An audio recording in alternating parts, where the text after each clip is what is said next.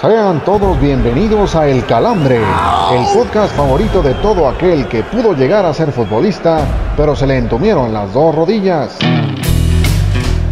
Que no se les contraigan los oídos y escúchenos la siguiente hora.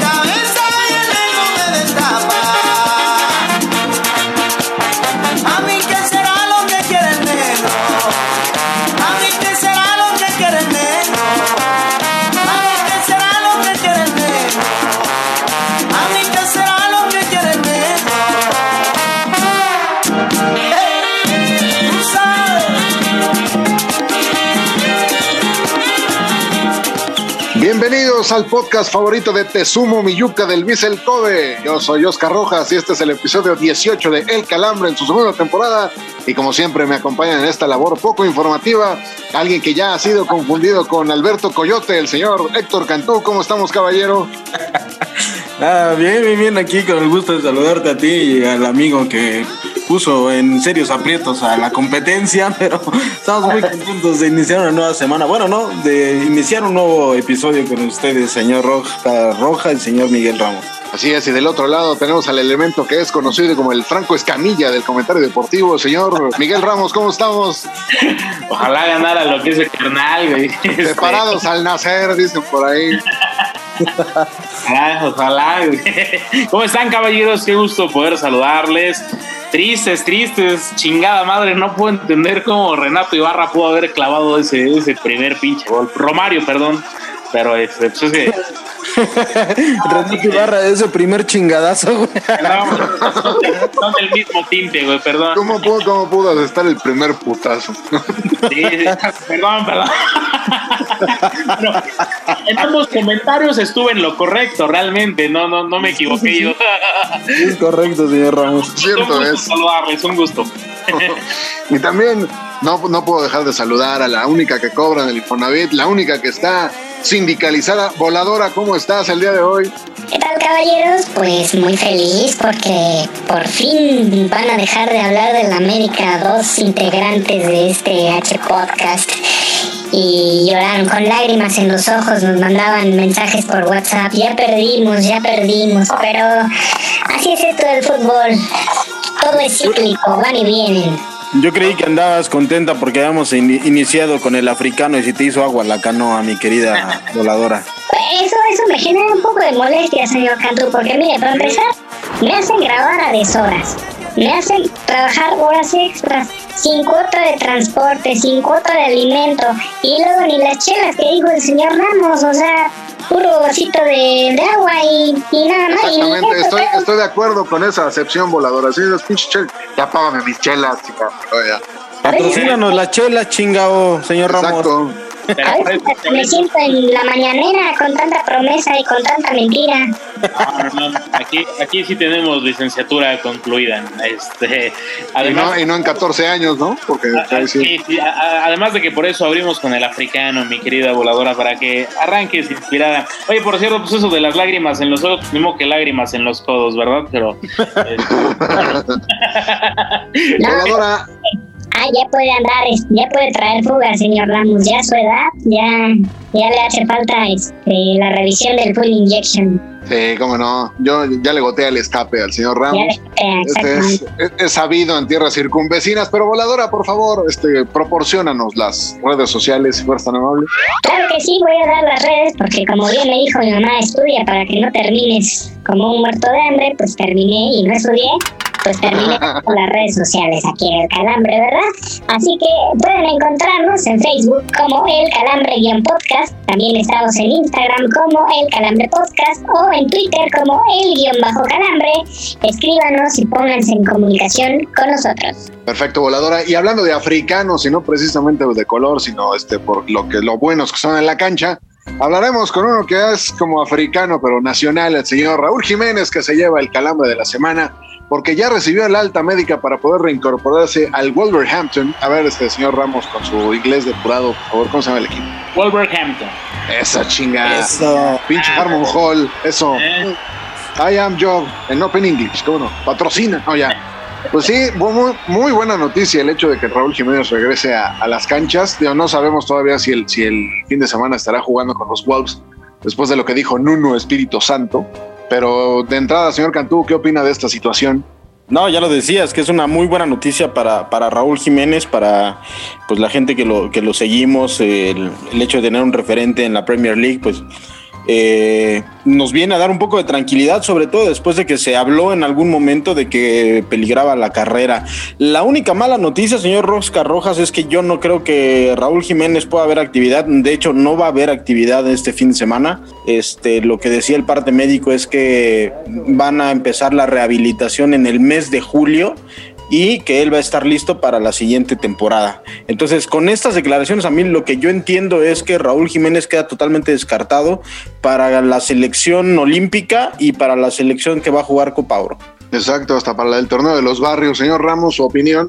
Pues mira, primero que nada, como persona, qué bueno que sigue vivo después del santo chingadazo que se dio con David Luis. Qué bueno Sí. que al parecer va a poder regresar a, a- a- a su profesión, que es eh, pues el ser futbolista, porque creo que después de, pues digo, si uno cuando se puede llegar a caer y chingarse la rodilla deja expuesta la carrera, pues cuando literal te parten la cabeza en dos, eh, situación que es muy conocida por la voladora, pues ya te pone en riesgo, pues no nada más la carrera, sino también la vida. Qué bueno que está bien y ojalá que pueda eh, recuperarse y jugar pronto, porque ya también hay que tomar en cuenta la edad de Raúl, ¿eh? O sea, Raúl no es un chavillo, ya está más cercano hacia la puerta de salida, así que ojalá pues podamos reencontrarnos, sobre todo los Wolves, con un Raúl Alonso Jiménez como el cual estaban acostumbrados a tener y también la selección mexicana.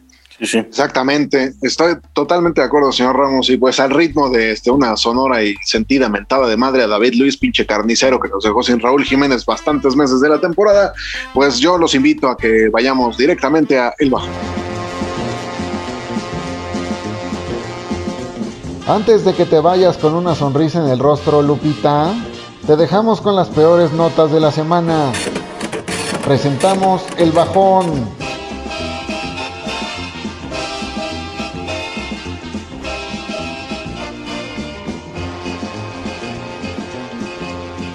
Según reportes de ESPN, la directiva del América ha decidido darle las gracias a Nico Castillo, pues Santiago Solari no cuenta con él para el siguiente torneo.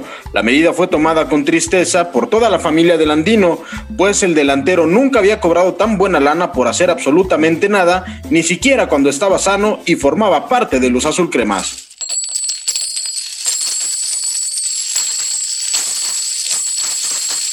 Nahuel Guzmán, arquero de un equipo pequeñito conocido como Tigres, fue operado del codo derecho el pasado lunes, aunque esto no pondrá en riesgo su participación con el cuadro felino. Desde el calambre celebramos que la operación haya salido bien, aunque pensamos que una engrapada de labios por aquello de que es medio hocicón no habría estado mal tampoco.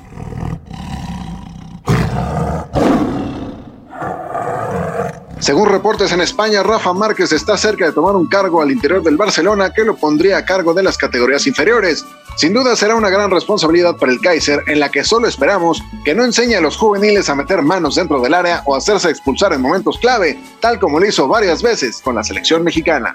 Y siguiendo con su noticulero, Xavi Hernández aparece como un candidato serio para suceder a Ronald Koeman al frente del cuadro blaugrana. Xavi afirmó que él solo llegó a la ciudad condal de vacaciones, pero al ver que el otrora mediocampista hizo el viaje con 22 maletas, nos queda claro que se moriría de hambre si quisiera pasar desapercibido.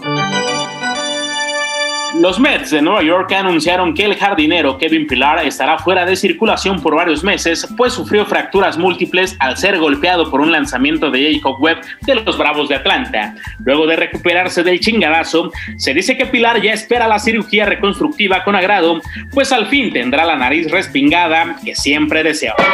El empresario He Shihua tomó una decisión de peso al comprar al equipo Sibo Kuyu de la segunda división china, donde obligó al entrenador a meter a jugar a su chavo, que solo destacó por sus 126 kilos de talento. Desde el calambre instamos al magnate chino a que mejor meta su lana en proyectos que tengan más futuro, como una clínica para bajar de peso, o por qué no, en este podcast, patrocínenos, chingo, o sea, por favor, en chino japonés. Si no sabes qué pasó el fin de semana en los deportes, entonces la cruda es para ti.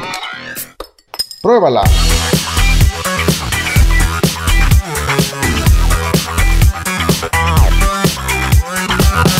Amigos y amigas del Calambre, ya estamos aquí en la parte de la cruda, la parte del podcast eh, donde hacemos un análisis sesudo, la parte, digamos, un poco más seria de este espacio. Y en esta ocasión, pues vamos a dedicar el tiempo para hablar de lo que sucedió en el partido de ayer, en el partido de ida entre Pachuca y Cruz Azul. Señores, terminaron de ver el partido, yo me quedé prácticamente a la mitad. Qué pinche partido más de bostezo nos pudimos haber encontrado en esta ida de las semifinales, señor Ramos. Sí, y además yo creo que la verdad la ventaja principal, a pesar de haber quedado donas en el marcador, termina por ser para, para el equipo de la Bella Irosa. ¿Por qué? Porque un gol pues terminaría por complicar a los, a los celestes y a ver, qué bueno que avanzaron los del Cruz Azul. Creo que hoy en día más que nunca están acariciando el título, pero para ciencia cierta, para, sobre todo para los aficionados, pues les puedo decir que no se emocionen porque pues son capaces de todo y creo que el hecho de no haber marcado de visitante el Cruz Azul le puede jugar muy en contra. Señor Rojas, ¿qué chingados pasó? Nos cambiaron a los equipos, eh, no fue el mismo Pachuca que avanzó a estas semifinales, tampoco fue el Cruz Azul que dejó en el camino a Toluca. ¿Dónde quedaron esas versiones que realmente nos llenaron el ojo a todos los aficionados?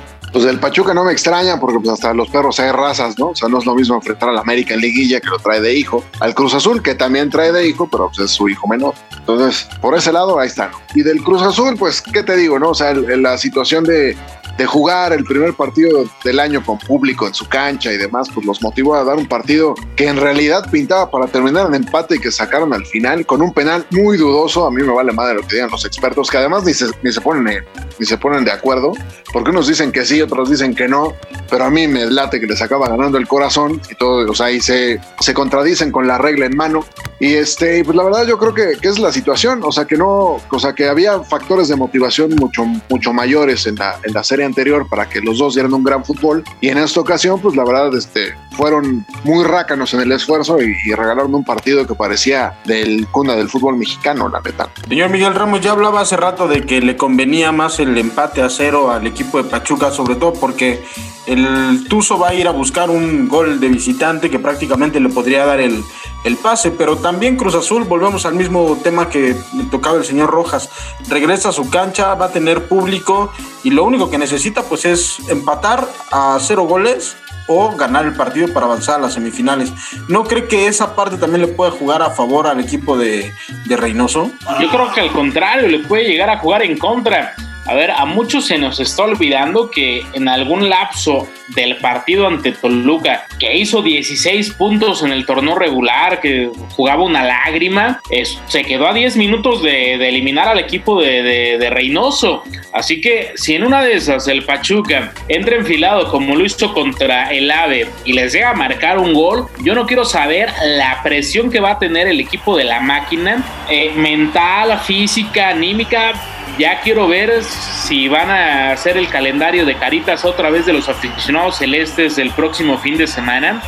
Pero en dado caso de que el Cruz Azul se le empiece a complicar y el equipo de los Tuzos marque un gol, quiero ver que anímicamente, más que deportivamente, anímicamente logren salir adelante. Yo creo que eso está dentro del presupuesto, ¿no, señor Rojas? El hecho de que Reynoso tiene muy claro que es eh, prohibido, está prohibido, mejor dicho, para su plantilla recibir el primer gol del partido y lo que sí es obligado, pues es justamente marcar prontito para tener el control del encuentro. Sí, o no prestarle tanto el balón a, a, Pachuca como sí lo hizo con Toluca, que tuvo muchos, muchas más aproximaciones que Cruz Azul en el partido.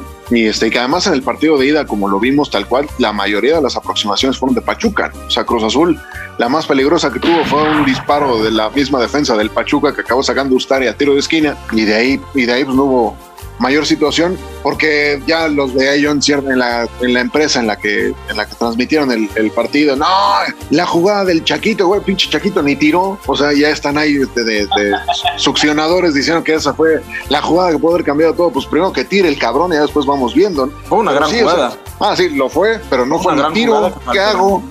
¿Yo qué hago, chico? No, no, no fue tan buena porque terminó en desgracia. Creo que lo más peligroso del Cruz Azul fue un disparo de César Villaluz y él ya ni juega ahí. Sí, no, no. Definitivamente. La mamamos, la serie- Ramos ya fue muy atrás. Sí, güey, ya. ¿qué, qué- te pasa? O sea, si lo que quieres provocar es, es un ataque de risa, creo que no es el buen camino. Pero bueno, el caso es que creo que, pues, suele suceder, ¿no? Que Cruz Azul se, se caiga en este tipo de instancias. Pero al final, digo, con todo lo que me cae muy mal ese equipo y después de los, de los este, esfuerzos que hicimos por eliminarlos la semana anterior, yo la verdad sí creo que Cruz Azul va a acabar pasando la final. Sinceramente, no veo cómo Pachuca lo elimine, sobre todo por una situación, si a Pachuca lo mandas a defender, la verdad, digo, pues el América del Azteca se llevó cuatro la semana anterior, pues yo creo que Cruz Azul perfectamente puede encontrar la forma de, de, este, clavarle un par de pepinos. Oiga, señor Ramos, considerando que este podcast eh, lo- bueno, se transmite los jueves, eh, pues por lo tanto no tenemos el análisis del, siguiente partido, ¿a quién le gustaría ver en la final? ¿Qué equipos usted considera que van a llegar al partido por el? La verdad me gustaría. Gracias, señor Ramos, ha sido muy valiosa su participación. Sí, no, gracias, ese pinche grito se, se agradece. Ya saben que a estas horas el peludo anda desatado. Este, no, a ver, el, eh, yo creo, digo, contra todo pronóstico, me voy a ir por la parte romántica, aunque de repente se me hace muy pendeja, pero puede ser muy real. Y creo que puede ser un Puebla ante Cruz Azul. A mí también me gustaría que pasara la máquina, pero que se llevara el título el Puebla. Sería la locura. O sea, ya si el Cruz Azul no le puede ganar al Puebla, híjole, al otro día, con todo respeto, se me hace que van a levantar a muchos cuerpos tirados de los puentes, sobre todo de Avenida Tlalpan, este, con la playera del, del Cruz Azul. Pero creo que, creo que puede acceder el Puebla siempre y cuando no le dé algún ataque a, a- a su técnico que les da por hacerse los interesantes y mandar a la, vaca- a la banca a Ormeño y ese tipo de cosas. Si juegan a lo que han sabido hacer a lo largo de la temporada y a lo largo de la liguilla, creo que el Puebla puede dar el do de pecho. ¿eh? Señor Rojas, eh, ¿usted considera lo mismo o le da alguna posibilidad al Santos después de lo que vimos en el partido de los cuartos de final o de la eliminatoria de los cuartos de final? Que yo, al menos yo desde mi consideración, lo vi un equipo muy, muy sólido. ¿Usted considera que va a llegar Puebla o va a ser Santos? Porque creo No, que sí. coincidimos que va a ser Cruz Azul el, el finalista. Sí, del, del lado de, de Pachuca Cruz Azul creo que no hay, no hay tema, no hay novedad, diría de Linares. Güey, deberíamos de abrir con esa, con esa bonita melodía el próximo podcast. Insisto. Pero bueno, el caso es que sí, a, a Santos yo lo veo mejor, yo lo, yo lo veo mucho más hecho, o sea, que entienden mucho mejor el sistema de Almada, que además no dejó de pelear contra Monterrey, que el, tal cual Monterrey se había salvado de que, de que le empataran el partido antes de, de que llegara el gol en el minuto noventa y tantos. Y este, y la verdad sí me parece que Santos tiene los argumentos para eliminar al Puebla, sobre todo porque en la, en casa de, en casa del Santos, al Puebla no suele irle bien. Entonces yo creo que ahí va, va a sacar una ventaja que el Puebla con todo y el Arcamón y Ormeño y todo lo que me digan, yo creo que no le va a remontar. Y sí, la final creo que va a ser Santos Cruz Azul. Y ya del pronóstico pues hablaremos la próxima semana. Me parece perfecto, así que tenemos una cita la próxima semana como todos los Hay una cita. sí, con los tres chingues, un Ay, cuatro, sí. con la voladora. Le Eso. va a tocar hasta por los. Trae topper voladora, por favor. Oye, antes de, antes de que sigamos este con la siguiente, con, con- con- con la siguiente sección, a nuestra invitada de esta semana no le va a gustar nuestro análisis porque prácticamente dejamos en el suelo a su Pachuca, pero vamos a ver qué nos Pero le dice va a ella. tocar de- chambear. ¿Cómo? Va a ser el Puebla, le toca chambear. Pues sí, pero también ya lo dejamos fuera de la final, entonces Ay, vamos yo a estoy ver. diciendo que sí pasa. ¿Cómo? Yo dije que sí pasa el Puebla. Ah, ok, ok, bueno, pues sí, igual y sí, le toca entonces un partido de la final. Es que con los gritos del perro no, no entendimos, perdón. Exacto. Ese chino japonés no lo, no lo entendíamos. Vamos entonces a la sección cara de este podcast que es el calambre de oro. Como no pudimos solos con el changarro, llegaron los refuerzos con el calambre de oro.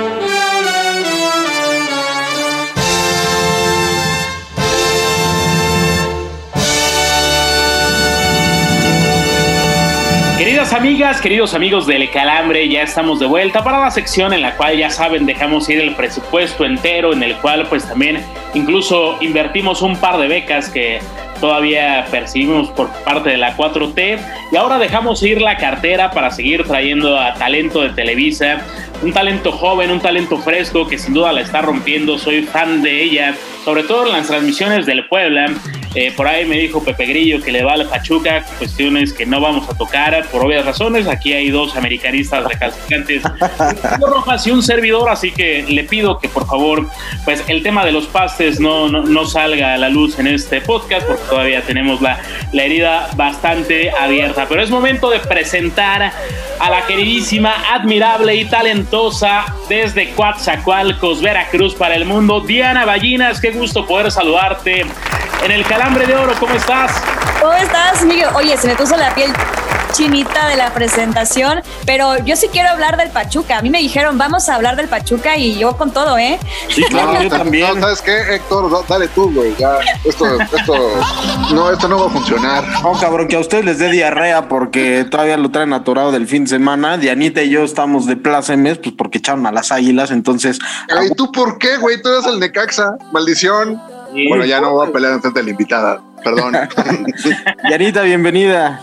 Muchísimas, muchísimas gracias. Qué gusto, qué gusto poder estar con ustedes. Así que, pues a darle, a darle con Tokio. Eso. Además, eh, dicen que, que para que ya mi querida Diana está advertida de cómo es la temática aquí y por ahí me dijo por mensaje privado que trae un par de camotes para repartir a, un par de miembros del calambre con eso que va constantemente a territorio poblano y pues ahora que están en la liguilla ya podremos desmenuzar el tema de los camoteros en, las semifinales. Querida Diana, pues para romper un poco el hielo en todo esto y, y que te abras de capa con nosotros, ¿cuál ha sido el calambre más cabrón que has sentido en una transmisión? Uy, me, ha tocado muchas. Hablando de fútbol, eh, cuando me preguntan por una jugada y me dicen, Diana, tú que estás cerca ahí, ¿cómo la viste? Y no vi naranjas. muchas veces que me ha pasado eso, y porque sí, a veces te toca lejos la jugada y pues no puedes ver. Entonces es como, pues tienes que decir, eh, ah, sí, claro, perfectamente. A veces sí tengo que decir, me, con toda honestidad, no la vi, pero cuando no es como te agarran en curva y literal, bien acalambrada quedo. eso, suele pasar de repente también cuando, cuando no te toca el, buen ángulo, el, ángulo de visión correcto, digámoslo así. ¿Con quién va Diana Ballinas en estas semifinales? Digo, más allá de, Pachuca, eh, también entendemos que por la parte profesional pues tienes un cariño, ¿no? Yo creo que se le agarra un, poco de cariño al tema del Puebla. ¿Con quién vas honestamente en, esta, en estas semifinales? Mira, eh, por lo que vi hoy, eh, no sé, yo estaba pensando que Pachuca, pero estuvo muy cerrado el, partido. Yo creo que si se reencuentra con los goles Pachuca, o sea, si echa Cruz Azul, digo, más allá de que si le voy o no al Pachuca, me parece que sí es un serio candidato al título. Puebla me parece que es de momento, ¿sabes? Es un equipo que tiene que extenderse al máximo, tiene que sacar la mejor versión jugar el 100% para poder ganar o para poder avanzar. y Santos Santos está complicado. O sea, Santos eliminó a Monterrey, entonces yo creo que si, si Pachuca elimina a Cruz Azul, este, Pachuca, Pachuca va a ser campeón. Yo este, no voy a resolver mis comentarios al respecto, pero mejor quisiera yo preguntarte, Dianita, ¿cuál es el mejor recuerdo que tienes con Pachuca como aficionada? Deja tú en de profesional, como aficionado tal cual. Mira, tengo, tengo muchos, pero sobre todo los que estaba cuando estaba más de hecho, mi, afición al Pachuca viene desde que yo tenía 14 años, porque mi hermano jugó fútbol en las fuerzas básicas del Pachuca, entonces pues todo me relacionaba a mi hermano cuando veía el Pachuca. Entonces de ahí viene mi, afición al equipo. Y bueno, yo disfrutaba muchísimo, muchísimo verlos en televisión, todavía no tenía la oportunidad de ir a un estadio. Eh, no, bueno, el equipo que era dirigido por Enrique Mesa, luego por, por Javier Aguirre, esa, esa generación dorada, con Calero, por supuesto, de portero, con Chitiba, bueno, eh, eh, disfrutaba mucho ver esas, esas transmisiones. Entonces, si me preguntas un momento específico, lo viví eh, en esa etapa, ¿sabes? En mis 14, 15 años, en donde no me perdía ni un solo partido, porque además de, ver al equipo que estaba pasándola súper bien, que era su mejor momento, pues yo sabía que mi hermano estaba ahí, ¿no? Estaba de recoge balones, entonces para mí era como, ah, bueno, pues ahí está mi hermano, no era lo más cercano que teníamos para poder estar con él y esos son los momentos que más disfruté y bueno, ya se disfruta de una forma diferente, ya cuando me vine a la, a la Ciudad de México, que tuve la primera oportunidad de ir al Estadio Hidalgo como aficionada y como reportera al mismo tiempo, pues lo disfruté distinto, porque tú sabes, ya cuando eres reportera, pues tienes que ahí simular un poco tu pasión, tu, tu, tu, euforia, ¿no? Pero sí, me recuerdo este, la última final que estuve ahí también en uno de los palcos como aficionada y grité muchísimo, aunque bueno, este, ¿qué te puedo decir? Muchas memorias que tengo de, de, los Tuzos de Pachuca. Señorita Ballinas, ¿quién es su máximo como jugador, un ídolo que tenga, que diga, eh, este jugador para mí era lo máximo o es lo máximo todavía? Fíjate, justo hablando de Pachuca, para mí eh, es eh, sin duda el Chaco Jiménez.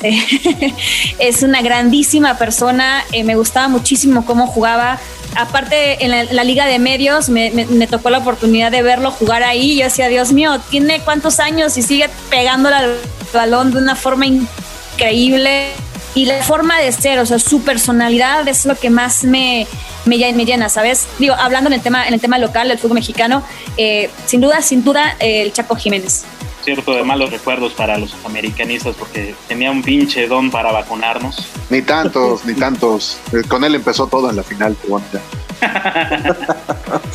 Oye, Diana, a ver, cuéntanos un poquito también acerca de, tu vida, cómo, cómo, cómo fue esta infancia y adolescencia en Coatzacoalcos. En ese momento, cuando estabas allá, ¿te veías ya como dedicada a los medios o qué querías ser de, grande, ¿no? Este, esto que jugamos de repente todos los niños. No, bueno, sin duda cuando estaba chavita, o sea, no sabía ni siquiera que existía el periodismo deportivo, con toda honestidad. Me encantaban los deportes, siempre lo practiqué. Yo me visualizaba en diferentes selecciones. O sea, yo soñaba en algún día estar en, el, en la CONADE, bueno, en este caso sí, en la, en la CONADE, representando algún, alguna selección, ¿no? Porque yo jugaba fútbol, jugaba básquet, jugaba boli y la verdad es que al menos en Cuatza, pues era buena, ¿no? Sí destacaba, estaba en la selección. Pero mi sueño más grande era ser cantante. O sea, yo me veía en los escenarios, yo me veía bailando, me veía, no actuando, la verdad es que nunca fui buena actuando y hice un sketch de Nacaranda, mi mamá dice que... mi mamá siempre, siempre se siente orgullosa de es que hiciste la, la versión de Nacaranda como nunca, ¿no? Mamá, gracias, pero bueno. no, no existe video, no, no lo podemos ver. No. pero bueno, mi mamá lo tiene muy, muy, muy, muy fresco, es lo único que hice. Más que actuación, pues simplemente fluir, ¿no? Pero bueno, eh, sí, era cantar. Eh, yo quería ser cantante, quería, siempre me, visualizaba en un escenario, en agarrando el micrófono, ya sabes. Y bueno, ya el camino me fue llevando no tan lejos de mi sueño, porque pues, siempre me gustó estar cerca de los deportes, pero ahora sí que tuve que darle un ajuste tal cual al rumbo. Qué cosa. Oye, oye Diana, eh, vivimos épocas complicadas, digamos, este, cuestiones de, de género, en cuestiones de, pues, del movimiento este de Me Too y, situaciones por el estilo.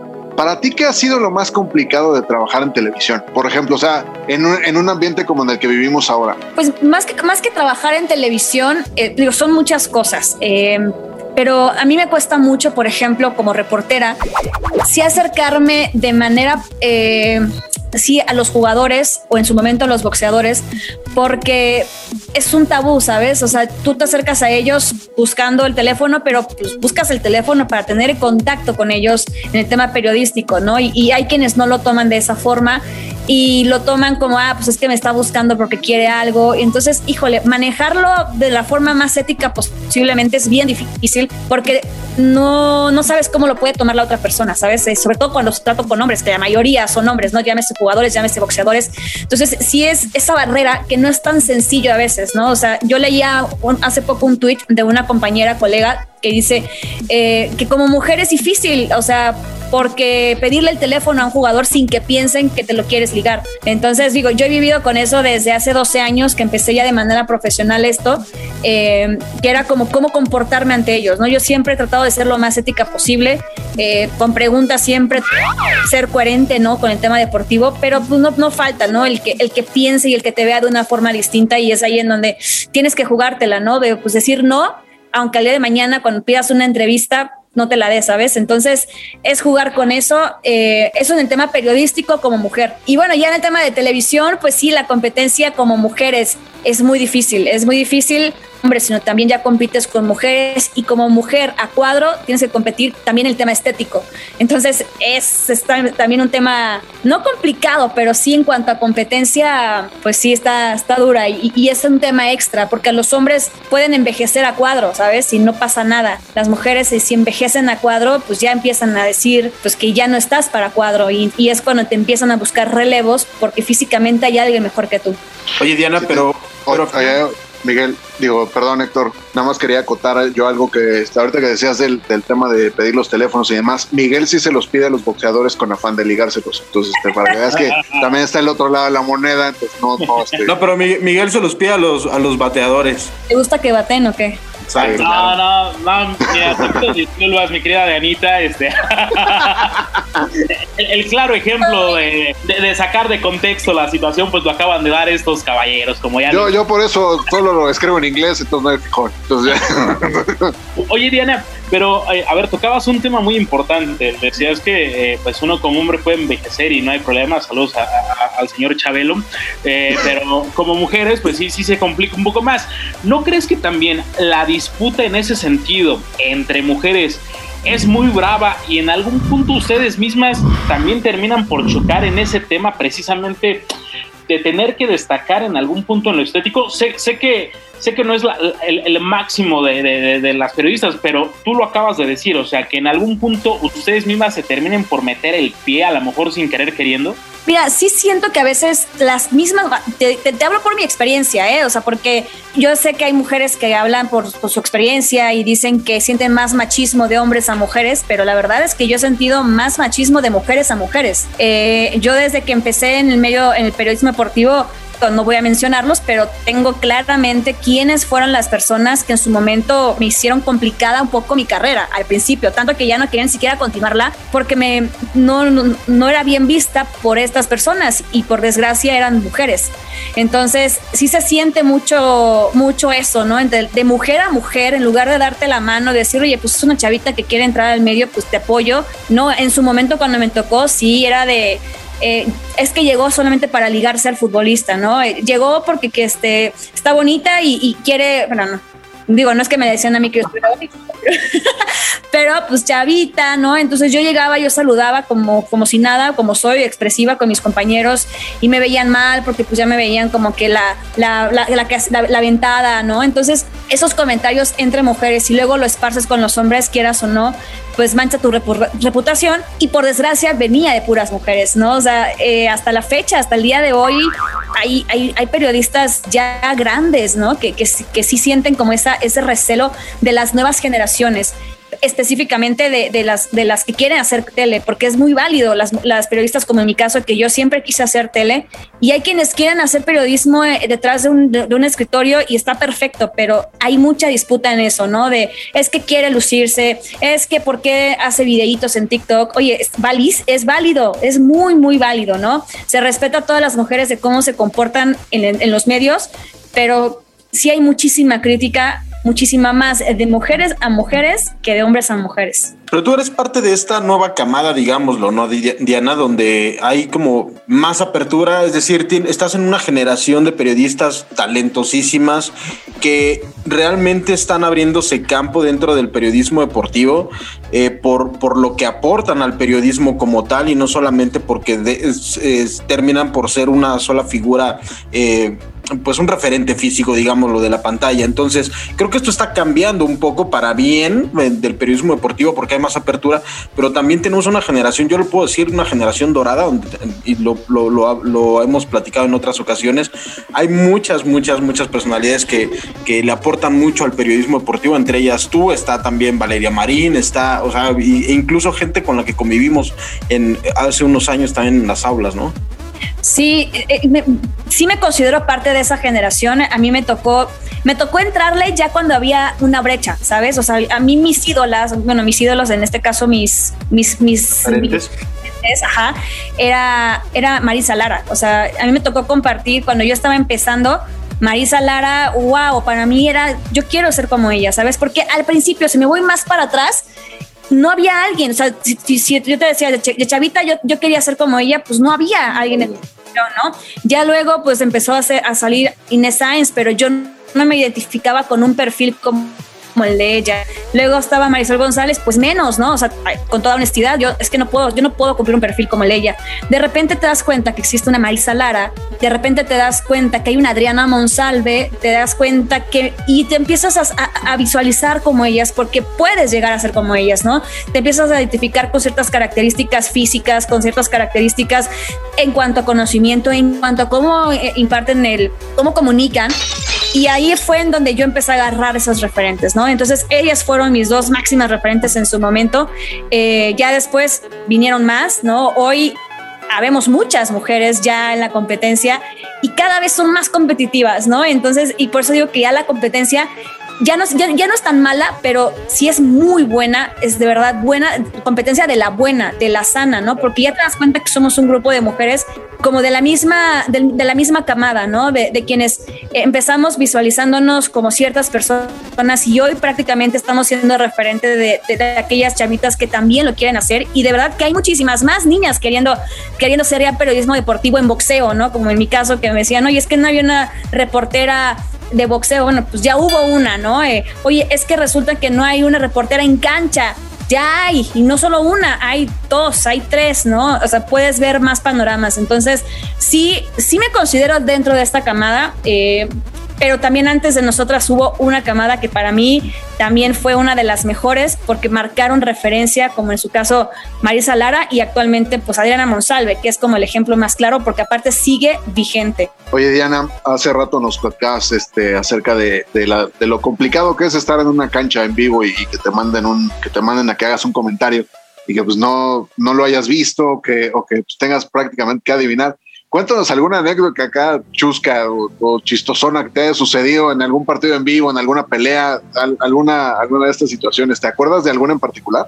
Mala memoria, pero hay una que no puedo olvidar, que hasta yo misma me reí porque ni siquiera me di cuenta, o sea, no fue ni siquiera algo que, que, no haya visto, o sea, fue un error así de, no manches Diana, ¿en dónde estás? Literal. Pues en una transmisión de un partido de América Femenil en el Estadio Azteca, yo normalmente cubro Estadio Azteca, América Femenil o eh, Estadio Cuauhtémoc, el Puebla. Entonces, pues, una de esas mandan conmigo mi primera intervención y pues yo saludando, diciendo saludos amigos desde el césped del Estadio Cuauhtémoc. Y yo me seguí, me seguí, me seguí, me seguí. Yo ni siquiera me había dado cuenta que había dicho que estaba en el Estadio Cuauhtémoc, ¿no? Pasó medio tiempo, empiezo a revisar mis redes sociales y uno que otro, un compañero me escribe, oye, jaja, se te cruzaron los cables, dijiste que estás en el Estadio Cotemo, jaja, estás en el Azteca. Y yo, no manches que lo dije, así no, no puede ser. Entonces, pues ya tuve que decir en mi siguiente intervención, así de, oigan, compañeros, acabo de confirmar, no hay semitas, acabo de dar.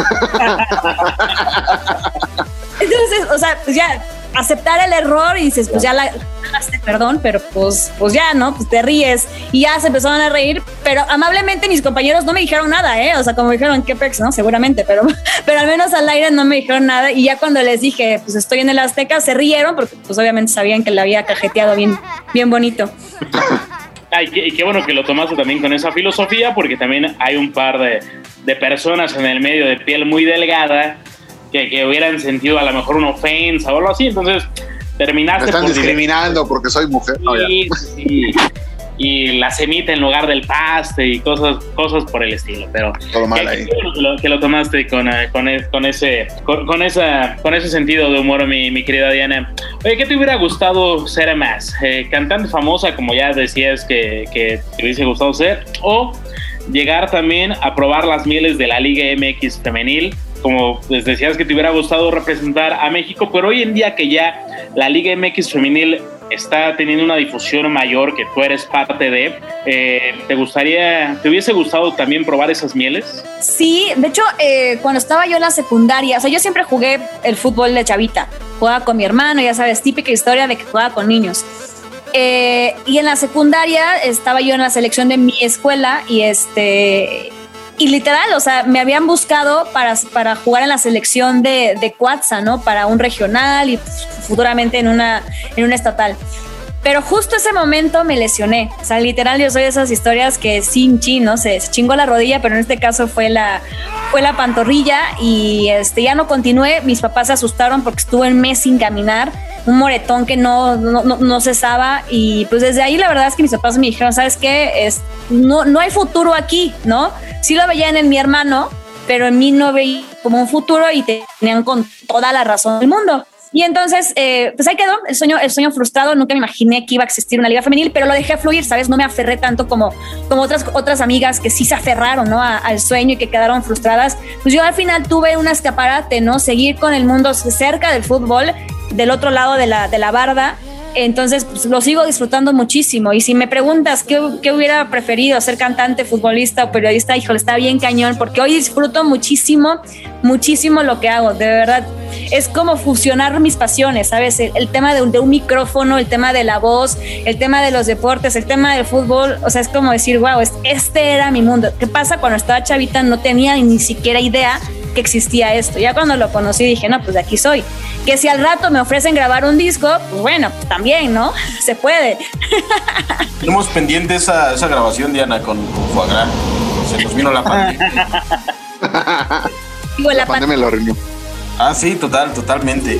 Oye, yo no, yo no quiero dejar de pasar la, la oportunidad de preguntarte, ¿qué te gusta más cubrir, boxeo o fútbol?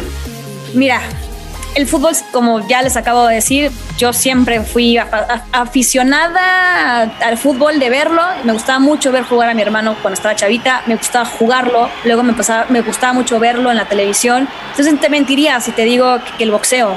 O sea, el, el fútbol para mí siempre lo he traído desde chavita. ¿Qué pasa? La vida me presentó la oportunidad en el mundo del boxeo ya para poder estar en una empresa como Televisa y no pude desaprovecharla. ¿Qué pasa los primeros años? Con toda honestidad, lo, lo sufría, sufría las transmisiones. ¿Por qué? Porque no era un mundo en el que yo estaba acostumbrada a, a moverme.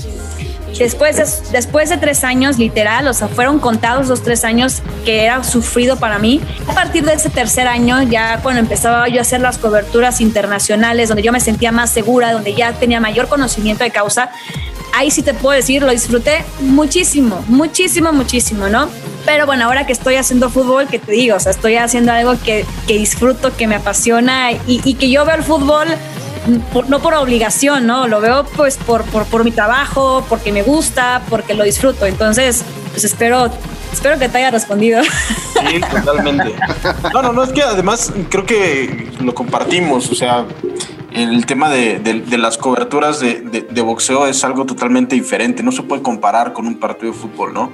Tiene como elementos que te vibran diferente, que se saben diferente, que lo sientes diferente y no lo puedes negar tampoco. Cuando hay un boxeador mexicano encima de un enlonado, pues también hay algo, algo, hay algo de magia distinto de lo que tú puedes encontrar en partido. Puedo decir que mis mejores experiencias han sido las peleas de Canelo. O sea, Canelo Golovkin, o sea, vibré y sigo vibrando, ¿sabes? O sea, no te puedo, o sea, esas son cosas que no se pueden cambiar en la vida. Entonces, por eso digo, me la, me la complicas un poco, pero, pero sí, o sea, grandes rasgos me gusta mucho hacer, hacer cancha, cubrir fútbol.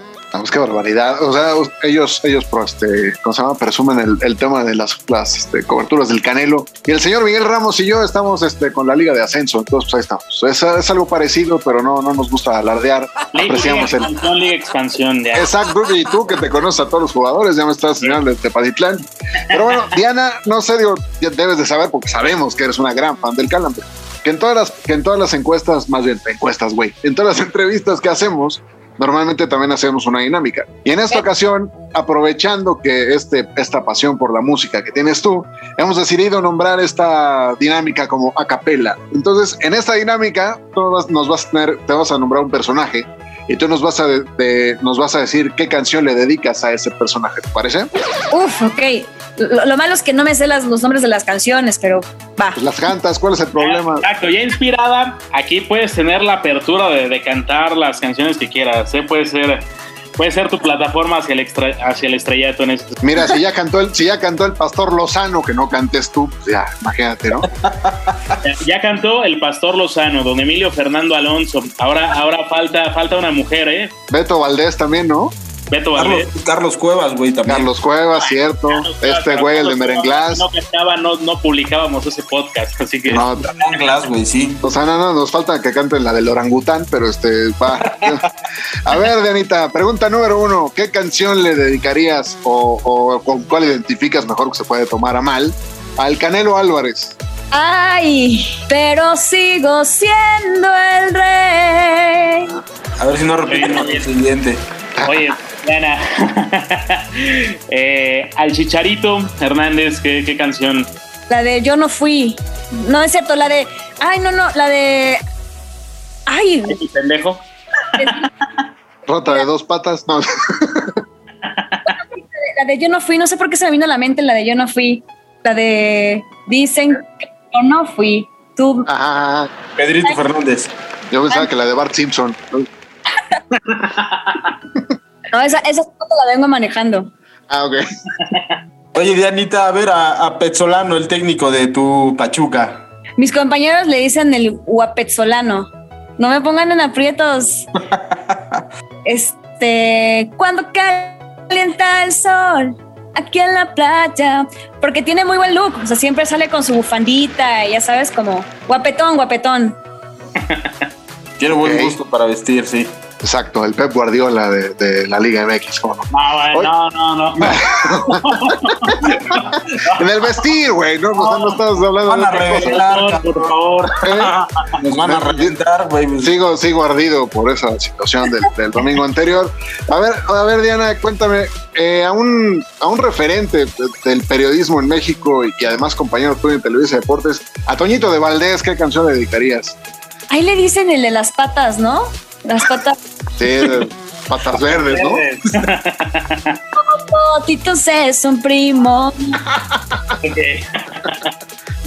Ya, ya no me van a reventar a mí nada más, está bien, ok. Sí, sí, sí. Oye, a tu Pachuca del Alma. Pachuca, tú eres el orgullo de mi corazón. Ya, Te fuiste por la más fácil, ¿eh? qué barbaridad, qué tristeza. Oye, Dianita, y para terminar, a nosotros, al cal... bueno, no a nosotros, al calambre, al episodio, al episodio, al podcast. Ay, a ver. Algo de rock and roll, no sé por qué. ¿Por qué, por qué pienso en algo de rock and roll? Ay, pues algo como. Ah, Esa de Highway to Hell, no. híjole, no sé. Ya sé, la gente estaba de boca en boca, la gente. Ok, pido, pido ser el santo. No sé, el cavernario, Miguel. Y, y José Ras el Bulldog. qué cosa. Yarita, no queda más que agradecerte. Espero que la hayas pasado muy bien en este calambre. Ya sabes que cuando quieras regresar a cantar, los micrófonos del calambre y también por ahí me cuentan que de foie gras son todos tuyos. Así que, eh, pues eres más que bienvenida, ¿eh? No, al contrario, nada más que avíseme para que me acuerde de las canciones, porque soy re mala. No te preocupes, el vocalista de Foie Gras te lleva su, lleva su acordeón a todas las, a todas las tocadas, entonces ahí sí no hay fijón. Hay que hacerme pronto, ¿no? La tocada. O dirían por ahí el toquín. Exacto. Mejor, mejor. mejor, qué, qué- qué bueno que te aclaraste. Además, creo, creo que el nuevo sencillo de Foie Gras para el regreso de la pandemia es la pareja ideal. Así que necesitan, necesitan voz femenina. Eh, tío, hay que soltar la, hay que soltar la primicia, por ahí si quieres ir ensayando, es, Perfecto. No, al contrario, muchas gracias por la invitación y, y- y qué, qué gusto pasar con ustedes un rato. Gracias, Dianita. Un abrazo, Diana, que estés muy bien. Para los que gustan de ser el centro de atención, diciendo la primer burrada que se les viene a la cabeza, aquí presentamos el dato inútil.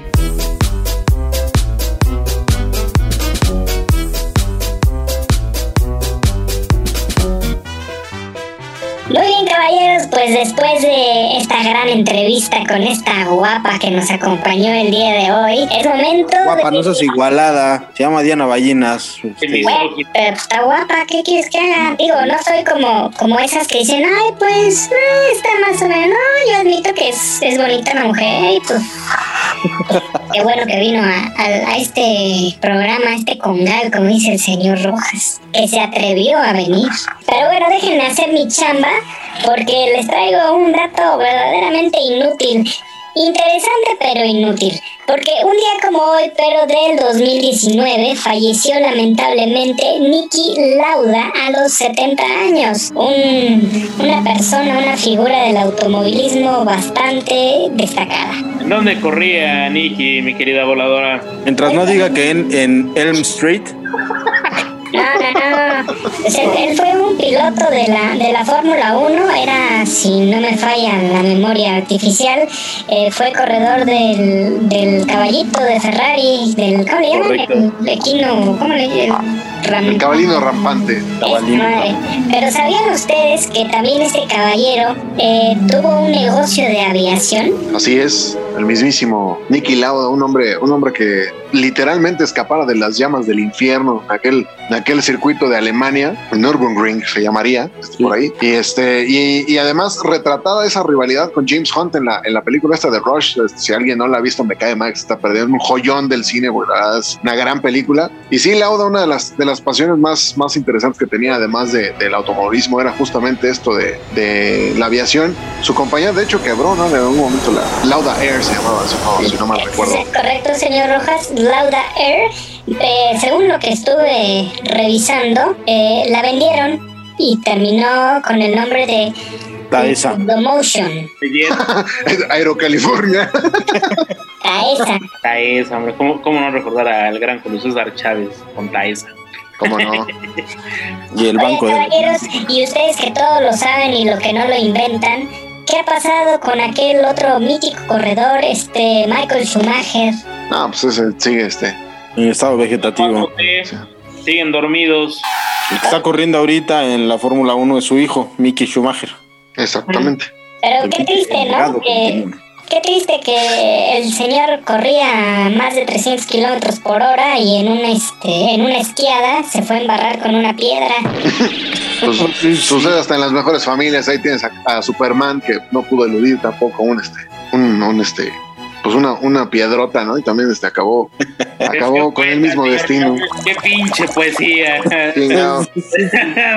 Bueno, no sabía yo bien cómo decirlo para, no- para que no me este, para que no me rompa el hocico la generación de cristal, pero pues ya lo dije. O sea, perdón al que se haya ofendido. Con un monolito, señor Rojas. Un mono- monolite.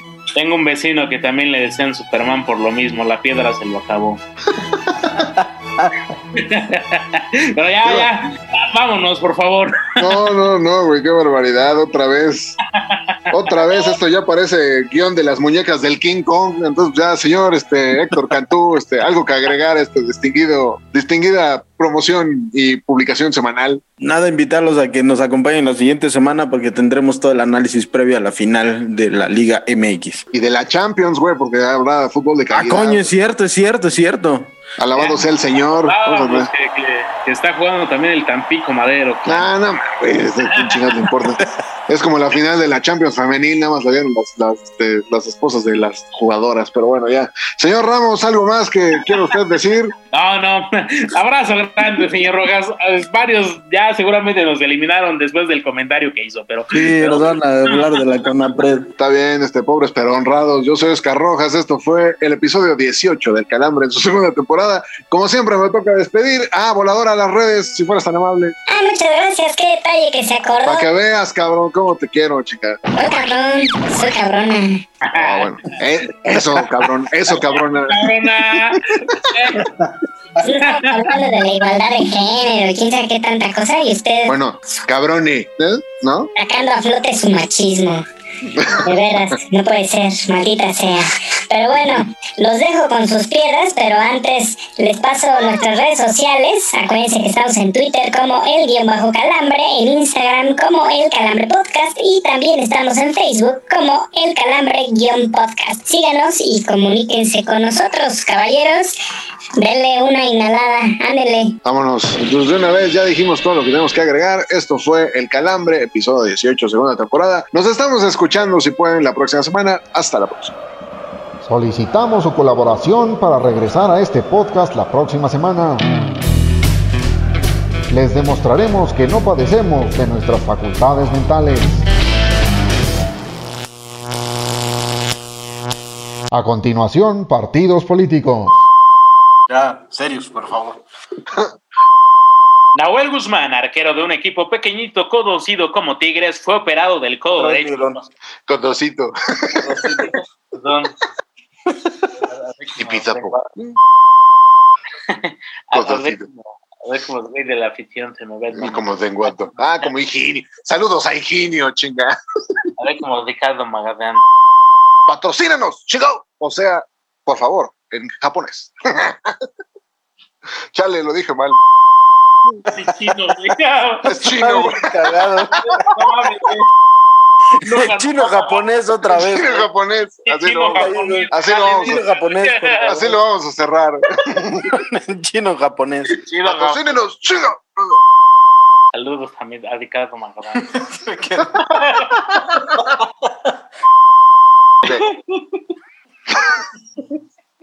Ok. Tres, dos.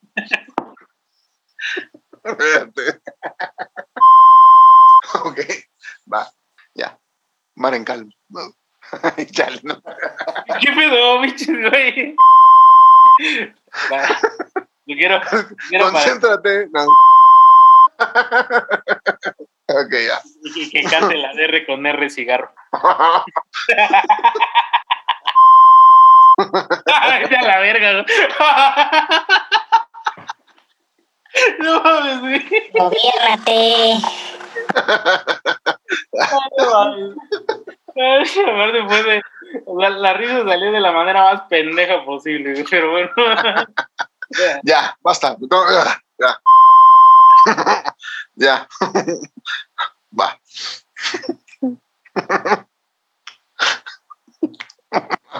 Ok, va.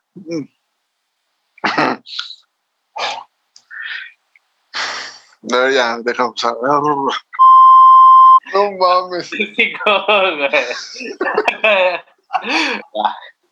Cinco, cuatro, tres. Oh, que la. Vamos. Ay, perdón. Oh, que la chica. Pinche rojas, güey. Mutear ya. ¿Qué pedo, pinche rojas, güey? No mames. Vamos a llevar. Vamos a llevar. Ya, ya ves, el puto perro ya está, ya está diciendo que qué pedo, güey.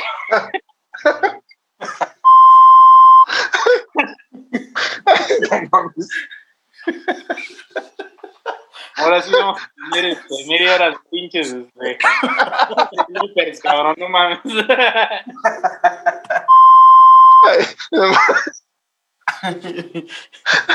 Güey, estoy llorando de la pinche risa.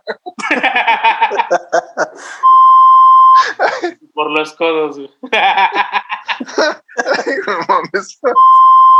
Pues bien, llegamos. Pues bien, no. Oh, chinga. Pues bien o no bien, carajo. Ya. ¿Qué pedo, güey? No mames, chirrogas, güey, quítate la... Desconéctate los audífonos del culo, güey, no mames. Ay, güey, ya.